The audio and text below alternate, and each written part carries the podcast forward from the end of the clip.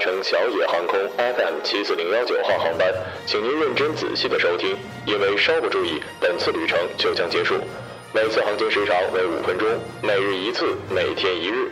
空少小城、乘务长小城、机长小城将竭诚为您服务，祝您旅途愉快。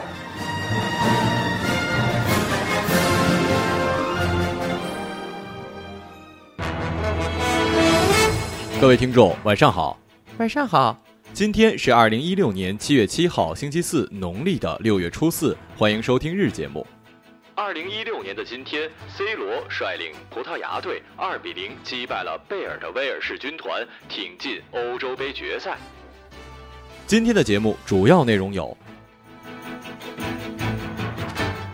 大一女生上学十个月欠款十多万，父亲买房抵债；双胞胎姐妹分隔两千多公里，居然同时喜当妈。菲律宾男子性侵母牛，慌忙逃跑，留下手机曝光身份。梅西一家宣布对逃税案上诉，自信清白。下面请听详细内容。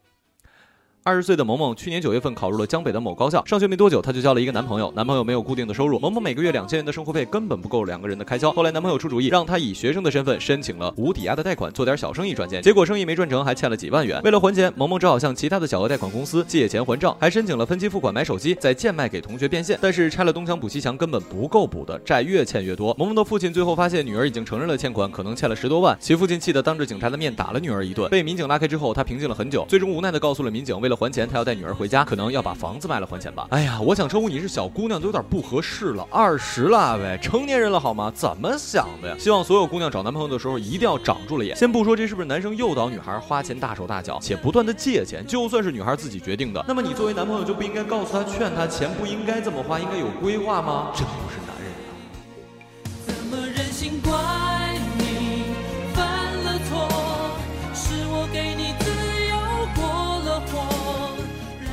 据报道，美国的一位双胞胎姐妹非常巧的在同一天当上了妈妈。莉亚跟莎拉两个人在六月三十号分别在科罗拉多州以及加州生下了宝宝。厉害的是，他们完全没有计划一起怀孕。莉亚表示：“我们姐妹成年之后就一直分隔两地，没想到竟然能在同一天生产。天知道这是不是就是传说中的心有灵犀呢？生宝宝都能同一天，不知道应该说这对双胞胎姐妹厉害，还是对姐妹们的丈夫表示厉害啊？日子算得够准的呀！说到这个双胞胎啊，其实我也想过，要是有一天我有了一对双胞胎，一定不给他们买一样。”样的衣服，一样的东西。从我的角度来看，一个跟自己长得一样的人就已经够神奇的了，再穿的一样，太没个性了吧？嗯，不过想这个之前，还是想想什么时候结婚吧。嘿嘿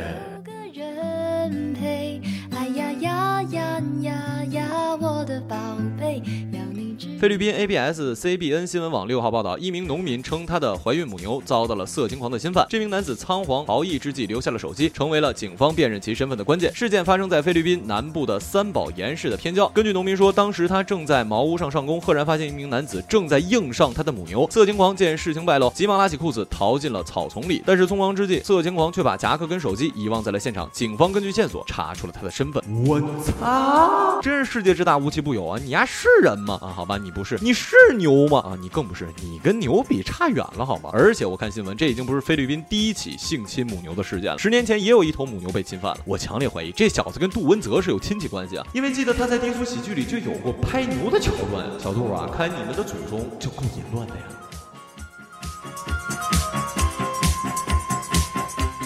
新浪体育报道，由于涉嫌逃税，梅西以及其父亲在巴塞罗那当地法院被宣判入狱二十一个月，并处以罚款处罚。虽然不用真正的入狱服刑，但是梅西方面还是宣布将对该判刑提起上诉。梅西一家对外发表声明，称法院的判罚是象征性且不正确的。在税务部门宣布相关金额之后，梅西方面马上付清了相应的税款。此外，梅西的律师还表示，法院没有考虑到的是，那些签署合同的相关公司并不由梅西及父亲运营。声明还称，梅西及父亲都是模范市民，作为公众人物，梅西无论是在赛场上还还是赛场下都应该是典范。我只能说是有人欢喜有人愁啊！在梅西被宣判有罪的当日，另一边的欧洲杯赛场，C 罗带领葡萄牙队力克威尔士，挺进了决赛。本来呢，今年的梅西要是拿了美洲杯冠军，八成金靴奖又是他了。可谁曾想造化弄人，阿根廷点球大战再次输给了智利。梅西宣布退出国家队不久，这又被判刑了。哎呀，我没好心酸呢。C 罗这下开心了吧？哼，那我也不喜欢 C 罗。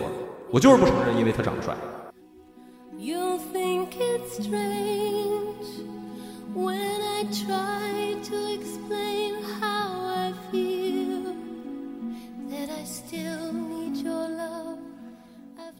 今日人物：湖北。湖北省气象局统计，今年入梅以来，湖北已经出现了四轮暴雨过程。在暴力梅的冲击之下，湖北多地发生了洪涝灾害，中小河流、湖泊、水库水位持续上涨，城市内涝、泥石流、山体滑坡，造成了人员伤亡跟财产损失。特别是在六月三十号开始的第四轮暴雨之中，过程之强、范围之广，历史少见，降雨量甚至超过了九八年的大洪水。七月一号，湖北广水市平岭镇朝阳街因暴雨发生严重的内涝，致大量的居民被困。广水市的消防官兵携皮划艇、救生衣、安全绳等赶赴救援现场。在现场，救援人员发现汹涌的洪水正在四处肆虐，整条街道已经被一米多深的积水淹没，不少居民在自家二楼等待救援。于是，消防官兵挨家挨户对被困人员进行了搜救跟转移。与此同时，我们的解放军也是在抗洪的第一线。他们之前有的在西沙军演扬大汉天威，有的在列装运杠二十展现胖妞雄风，而在抗洪第一线更是有他们的身影。其中一位参救的兵哥不穿雨衣运送沙袋，浑身里外湿透，六十斤的沙袋，他们每一个人扛了三百多个来回，六百多趟。最后呢，小程在这里也是向所有奋斗在抗洪第一线的官兵、解放军以及群众表示敬意，祝你们可以扛过这一关，重建家园。好了，以上就是本期节目的全部内容，感谢各位的收听，我们下期节目再见，再见。